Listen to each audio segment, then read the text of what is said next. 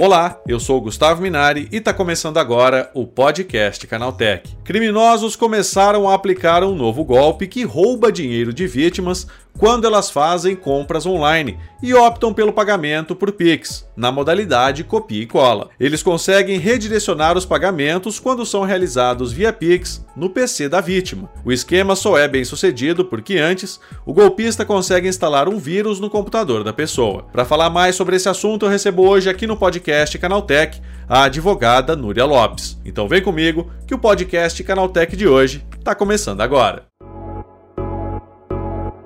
Olá, seja bem-vindo e bem-vindo ao podcast que atualiza você sobre tudo o que está rolando no incrível mundo da tecnologia. Bandidos estão aplicando um novo golpe que rouba dinheiro de vítimas quando elas realizam compras online e optam por pagamento via Pix, na modalidade copia e cola. Segundo a empresa de cibersegurança Kaspersky, esse golpe que direciona dinheiro para a conta dos criminosos não é novo mas é a primeira vez que acontece envolvendo o Pix. Quem vai explicar pra gente como evitar esse tipo de fraude é a advogada Núria Lopes. Primeira coisa, Núria, como é que esse golpe funciona? Olha, esse golpe que está sendo chamado aí de GoPix, né? Ele funciona da seguinte maneira: normalmente tem um aviso, um anúncio ali nos seus buscadores ou em algum site que você vai clicar achando que é um anúncio legítimo, achando que é um anúncio correto. Pode ter ali uma promoção muito fora da realidade, uma promoção ali que estava irresistível e a gente cai, né? Véspera aí de Black Week,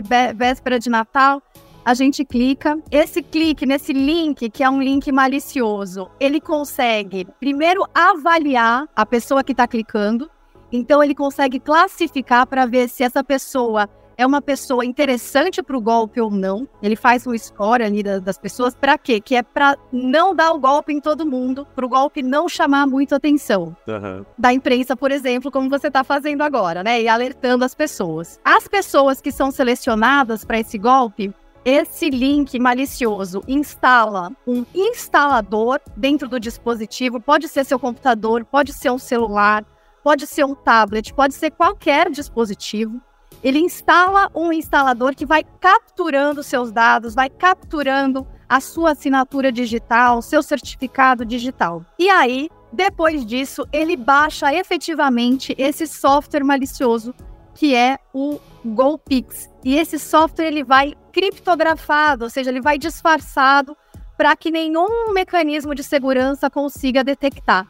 E só depois que ele já está instalado no seu computador, aquele primeiro instalador descriptografa e abre esse software malicioso no seu dispositivo. E você nem percebe. Depois, com ele instalado, o que, que ele vai fazer? Ele vai ficar vigiando a área de transferência. Uhum. Assim, quando você for fazer uma compra e for ali colocar, copiar o código do Pix para fazer o pagamento, ele ressurge, ele acorda e troca o código do copia e cola do Pix para que ao invés de pagar o comércio no qual você está comprando, você deposite o dinheiro para os bandidos, para os criminosos. Agora, Núria, a pessoa acaba muitas vezes nem percebendo que ela está dando dinheiro para o bandido? Muitas vezes não, porque o Pix é tão rápido, né? É um, um sistema de pagamento instantâneo. A gente vai clicando quase sem ler.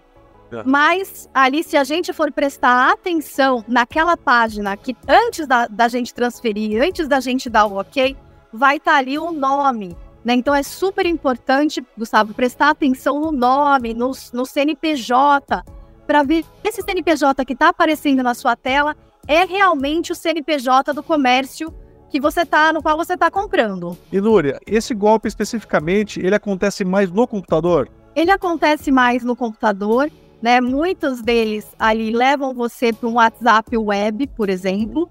É, mas ele pode acontecer em celular, ele pode acontecer em tablet, ele pode acontecer em qualquer dispositivo. E Núria, a gente vê né, que essa prática de você transferir dinheiro para a conta de alguém sem perceber é uma prática antiga, mas ela está chegando com mais força agora no Pix, né? É, essa é uma prática antiga, é, a gente chama de, de phishing, por exemplo, né? A gente clica ali num link malicioso que faz a gente baixar um, um vírus, baixar um, um software malicioso que leva a gente por uma fraude. Mas agora esse, esse relatório, né, foi um relatório de segurança que descobriu esse tipo de fraude e que denunciou nesse relatório diz que é a primeira vez que um programa malicioso, um programa bancário faz fraude no Pix. E assim, é, Gustavo, o Banco Central tem trabalhado muito fortemente, a gente faz né, regulação de financeira, o Banco Central vira e mexe, está mandando uma resolução nova, criando ferramentas novas para evitar, para mitigar as fraudes no Pix que já são bastantes, né? Com certeza. Agora, Núria, de alguma forma ou outra a gente consegue se proteger? Consegue, mas aí é muita atenção e muito cuidado. Primeiro, prestar atenção para ver se a promoção que você está clicando ali não é uma promoção muito fora da realidade, não é algo, uma promessa ali que não tem, não é verossímil, né? Depois, prestar atenção em erros de ortografia ou erros no detalhe da marca. Quando a gente clica ali na, no, no anúncio falso, pode ter um erro de ortografia, até porque para eles comprarem, né, isso eles colocam um errinho de ortografia para passar pelos mecanismos de segurança ou um erro no, na utilização da marca. Você que conhece a marca, que compra sempre da marca, pode olhar para esses erros, verificar depois que você clicou o link se esses links estão corretos, né? Se eles são verdadeiros. E eu acho que o mais importante foi o que você já mencionou: verificar para onde está indo o dinheiro do Pix. Então tenham paciência, né? Tenham um pouquinho de cuidado naquela página porque se passou pelo erro de ortografia, se passou pela marca, se passou por tudo, pelo menos na página antes de transferir o dinheiro, você pode olhar com mais cuidado, com mais carinho para ver se realmente essa empresa é a empresa da qual você está comprando ou se são dados de uma outra pessoa. Esse eu acho que é a, essa é a regra de ouro. Mas tem as regras que servem para qualquer fraude ali nos dispositivos, né? Que é atualizar os sistemas operacionais, que é colocar senha forte, que é ali usar um antivírus no nos seus dispositivos, não só no computador, que é mais comum, mas nos celulares, nos tablets também. Então, eu acho que essas regras aí são regras de ouro para evitar qualquer fraude digital. Agora, Núria, né, vamos supor que a pessoa clicou, ela foi lá, ela transferiu o dinheiro para a conta do bandido, dá para voltar atrás? Ou seja, é possível reaver esse dinheiro? Não dá para voltar atrás no Pix. E esse é um problema porque o Pix, essa vantagem dele ser instantâneo, não é? E você ter ali visto os dados para os quais você estava transferindo e ter transferido mesmo assim, faz com que seja ali impossível você dizer que não sabia ou enfim, o que não queria transferir para aquele CNPJ que você estava transferindo. E é instantâneo, né? Com o TED, com o DOC, antigamente a gente parava, ligava no banco e pedia para cancelar mas com o Pix é difícil porque é realmente instantâneo. Então acho que a, a dica de ouro, né, Núria, é prestar atenção para não ficar no prejuízo, né? É isso mesmo, ainda mais nessas épocas de compras de final de ano, que a gente tanto gosta de fazer, tem que ficar de olho para não perder dinheiro. É isso aí, Núria. Obrigado pelas tuas dicas e pela tua participação e um bom dia para você, hein? Eu que agradeço, Gustavo. Muito obrigada. Tá aí, essa foi a Núria Lopes falando como podemos nos proteger do novo golpe do Pix Copia e Cola. Agora se liga no que rolou de mais importante nesse universo da tecnologia no quadro Aconteceu Também.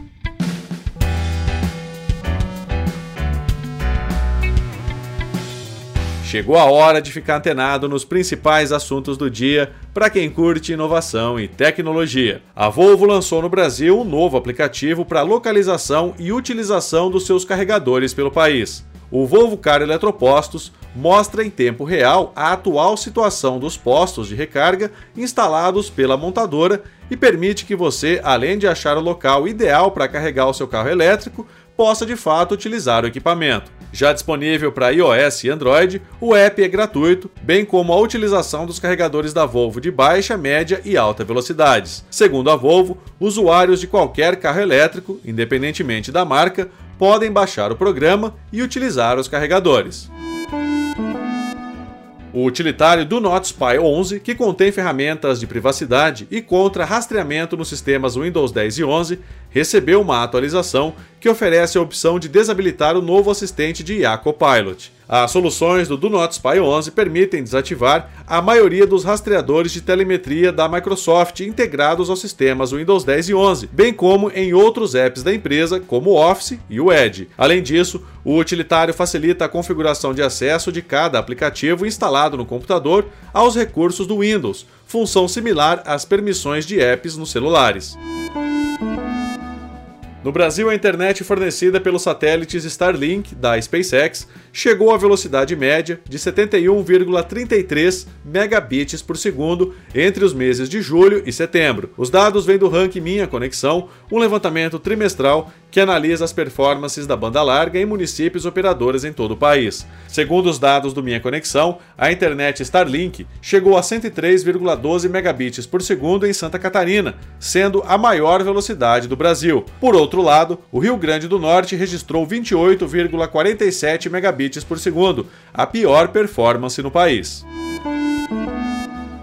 O YouTube está numa espécie de cruzada contra os bloqueadores de anúncios, mas muitas ferramentas ainda conseguem realizar essa ação livremente. A informação contraria um recente posicionamento da plataforma de vídeos que anunciou um cerco aos adblockers em todo o planeta. Muita gente relata em redes como Twitter e o Reddit que o YouTube tem impedido a reprodução de vídeos com o bloqueador ativo. Nesse caso, a única saída seria desativar o recurso e, para não ver mais anúncios, restaria apenas assinar a versão premium.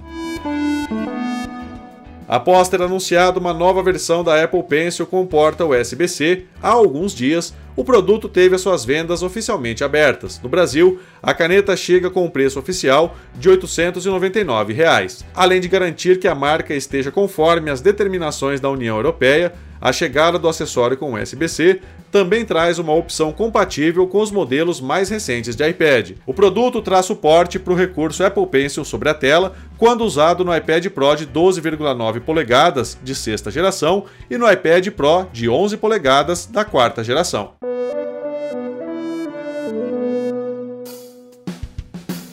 Tá aí, com essas notícias, o podcast Canaltech de hoje vai chegando ao fim. Lembre-se de seguir a gente e deixar uma avaliação no seu aplicativo de podcast preferido. É sempre bom lembrar que os dias de publicação do programa são de terça a sábado, com o um episódio novo às 7 da manhã para acompanhar o seu café. Lembrando que aos domingos tem também o Vale Play, o podcast de entretenimento do Canaltech. Esse episódio foi roteirizado e apresentado por mim, Gustavo Minari, e a edição foi da Natália Improta. O programa também contou com reportagens de Felipe Ribeiro, Guilherme Haas, Daniele Cassita, Vinícius Mosquen e Douglas Siriaco.